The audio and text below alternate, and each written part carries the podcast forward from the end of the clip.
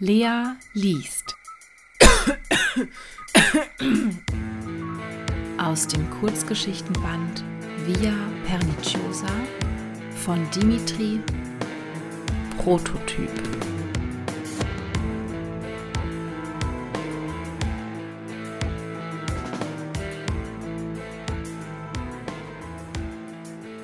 Zwei sehr unterschiedliche Männer saßen sich in einem der Büros des Detroiter Elektronikkonzerns True Mechanics gegenüber. Wie heißt du? fragte Mellentrog den jungen Burschen, der für eine Lehrstelle vorgesehen war. Solomo. Du weißt, was wir herstellen? Nein.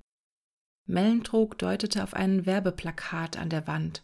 Solomo sah eine Silberkugel, sie ruhte auf der Innenfläche einer ausgestreckten Hand. Weihnachtsschmuck? fragte er. Speicherkugeln sind das, kosten Unsummen, kannst sie aber auch an einen Weihnachtsbaum hängen, warum nicht? Aber dann hast du den klügsten Baum zwischen hier und Port Isabel. Verstehe, sagte Solomo. Einen Probetag gebe ich dir. Mellentrog zog den Telefonsockel zu sich. Cäsar, bitte. Ein Roboter watschelte herein. Folge mir, schnarrte Cäsar. Er brachte Solomo in eine Halle. Wickler surrten, Stanzer schepperten, Sägen kreischten, stampfende Schläge erschütterten den Boden. Dicht hinter mir bleiben, schrie Cäsar.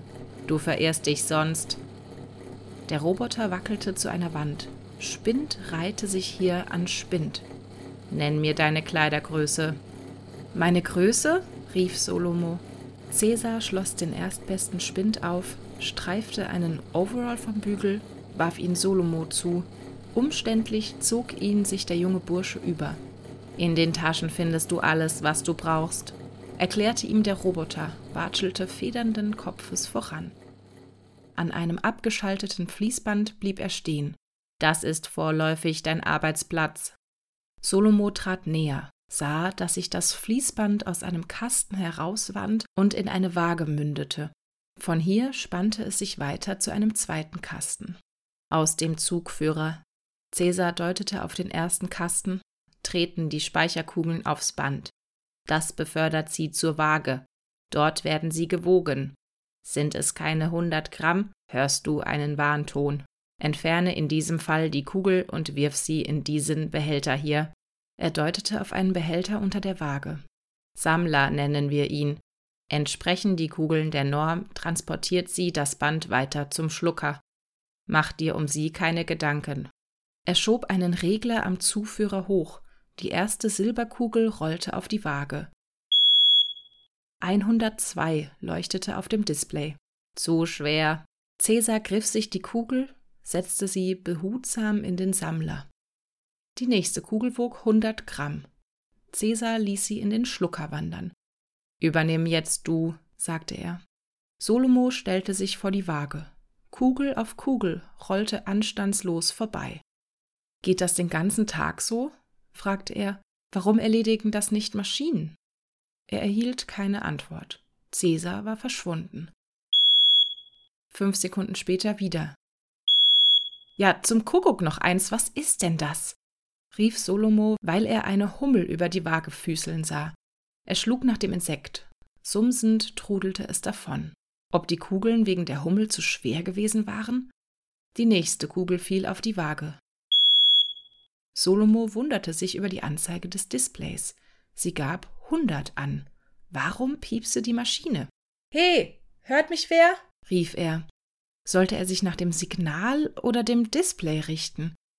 Auch bei der nächsten zeigte das Display richtiges Gewicht, dessen ungeachtet piepste es. Kurzerhand entschied sich Solomo für den Sammler. Cäsar eilte herbei. Betreten sah Solomo zu, wie der Roboter das Fließband abschaltete. Hab wohl alles falsch gemacht? murmelte Solomo. Nicht der Rede wert, erwiderte Cäsar. Starten wir einen zweiten Versuch an einer anderen Maschine. Solomo eilte hinter dem zügig davonwackelnden Roboter her, dachte ans Essen. Wann ist Mittagspause? fragte er. Nur Geduld. Ihr Weg endete an einem Container. Gläserne Wannen standen in Reihe, jede gefüllt mit einer andersfarbigen Brühe. Durchsichtige Röhren mündeten über ihnen. Das ist der Legierer, sagte Cäsar, kippte den Startschalter. Rasselnd lief der Motor an. Achte auf die Röhre da oben. Cäsar deutete auf die schräge Zufuhr. Eine Silberkugel erschien dort, sauste zu einer Trennwand. Hier bestimmt der Legierer, in welche Flüssigkeit die Kugel muss. Ein blaues Quadrat leuchtete an einem Schalter auf. Cäsar drückte ihn. Die Trennwand schob sich hoch, rasend flitzte die Kugel zu einer Kreuzung, an der fünf Röhren abzweigten, schoss von dort weiter zur blauen Wanne, klatschte in die Brühe. Entschuldige, sagte Cäsar. Ich werde gebraucht. Eine Störung ist aufgetreten. Ehe ihn Solomo zurückhalten konnte, watschelte Cäsar um den Legierer herum und verschwand. Mit verschränkten Armen harrte Solomo der Dinge, die da kommen sollten. Es dauerte nicht lange, bis wieder eine Kugel zur Trennwand rollte. Jetzt leuchtete ein grünes Quadrat. Er drückte es, sah, wie die Silberkugel den richtigen Weg einschlug und in die grüne Wanne plumpste. Vor Freude klatschte Solomo in die Hände. Wir bitten um Ruhe, zischte es verzerrt aus dem Gerät. Geräusche auf dieser Frequenz stören die Flüssigkeiten. Strengstens beachten. Danke. Solomo staunte mit offenem Mund. Sachen gibt's. Eine neue Kugel prallte an die Trennwand. Die Quadrate. Sie blieben dunkel. Welche Farbe sollte er wählen? Jetzt knallte eine weitere Kugel gegen die erste. Das weiße Quadrat flammte auf. Hey, verstehst du mich, Maschine? fragte Solomo. Erhöhe die Lokalisierung um den Faktor 1. Danke. Du musst deutlicher werden. Noch deutlicher? Solomo presste kurz entschlossen den Schalter mit dem weißen Quadrat. Etwas brummte.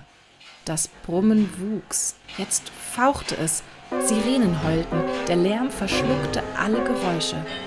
Cäsar stand plötzlich neben ihm, schaltete flink den Motor aus. Das Heulen erstarb. Reden wir nicht mehr davon, sagte er, drückte Solomo einen grünen Chip in die Hand. Hier, deine Essensmarke. Sobald du fertig bist, treffe ich dich in Halle 9. Menschen drängten sich in der Kantine, hockten an Tischen, aßen grobkörnigen Grieß. Tassen und Teller klapperten auf Tabletts. Niemand sprach.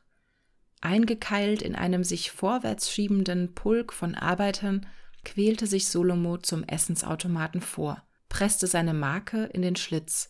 Prompt erschien sie wieder. Andersrum, belehrte ihn sein Hintermann. Geh ran, pronto, ich hab Hunger. Immer langsam, ja?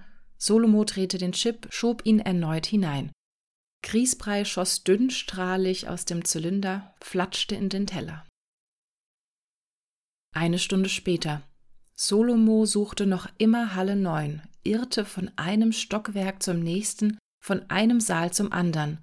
Wen immer er auch ansprach, nach der Halle fragte, er hörte die erstaunlichsten Antworten. Bin ich der Architekt, Junge? Neun, Untergeschoss. Halle neun, gleich vor acht. Wohl verlaufen, wie? Das ist bei den Verschrotten. Halle 9 entpuppte sich als winziger, in spanische Wände eingefasster Raum ohne Mobiliar. Eine Stunde, 15 Minuten, sagte Mellentrog. Cäsar stand bei ihm. Du hast die Prüfung nicht bestanden. Ich muss dich abschalten. Sie tun was? Hör zu, Solomo. Du bist ein Prototyp, hergestellt auf dem Fließband, mit einem Gehirn aus legierten Speicherkugeln. Deine Erinnerungen sind Filtrate, falsche Erinnerungen. Denk nicht, wie sein hart. Ich werde dir deine Fehler aufzeigen als wir dir an der ersten Maschine falsche Signale sendeten, reagiertest du ungeschickt. Du warfst die Kugeln in den Sammler, anstatt dich einen simplen Tricks zu bedienen, das angezeigte Gewicht zweier Kugeln addieren, beide gemeinsam auf die Waage legen, die Anzeige mit der Addition vergleichen. Stimmen die Werte überein, ist die Waage funktionstüchtig. Dann kannst du weiterarbeiten, ungeachtet der Warnsignale. Am Legierer begann es hoffnungsvoll, denn du sprachst mit der Maschine, Leider wurdest du ungeduldig, suchtest nicht nach der Lokalisierung. Cäsar nahm ein Kästchen zur Hand, zog die Platine heraus. Die Gesetze der Firma haben ihren Sinn, wie die Selektion der Natur ihren Sinn hat. Solomos Augen erloschen. Schade, sagte Mellentrog. Er gefiel mir. Dumm war er, ereiferte sich Cäsar, begriff sich nicht in der ersten Person. Ich habe die Aufnahme durchgehört, auch die seiner Gedanken. Vom Ich sprach oder dachte er nicht ein einziges Mal. Gibt es einen untrüglicheren Beweis seiner Unzulänglichkeit?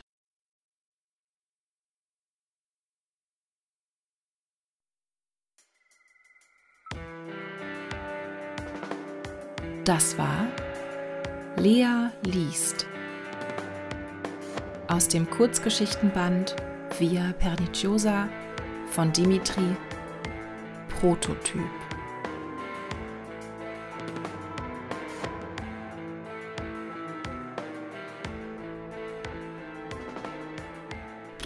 Ja, das war wohl mal ein erzähltechnischer Plot-Twist.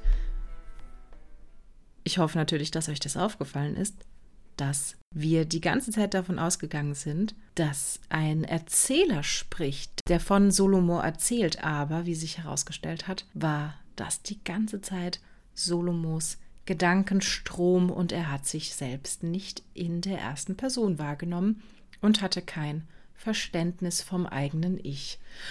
Uh, jo. genau, wie ich ja auch das letzte Mal angekündigt hatte, geht es ab heute los mit einer kleinen Abwechslung, denn ich werde ab jetzt abwechselnd mit wechselnden Märchen Kurzgeschichten lesen von Dimitri aus dem Kurzgeschichtenband Via Perniciosa. Der ist äh, 1989 erschienen und Dementsprechend entstanden die ganzen Kurzgeschichten, auf die ihr euch noch freuen dürft, Mitte der 80er Jahre. Ich kenne den Autor auch persönlich und habe mit ihm ein bisschen über die Kurzgeschichten gesprochen. Und ja, Prototyp ist die erste Geschichte, die ich mir ausgesucht habe. Die hat mir einfach sehr gut gefallen. Erstens, weil ich ja auch gerne so ein bisschen Science-Fiction-lastige Sachen mag, egal jetzt ob Serien oder Filme oder Bücher. Und deswegen fand ich die Prototyp-Kurzgeschichte einen sehr coolen Einstieg. Vor allem auch, weil Solomo die perfekte Maschine sein soll. Aber das wird natürlich getestet an nicht perfekten Maschinen. Und ja, genau. Also diese Geschichte hat mir sehr, sehr gut gefallen.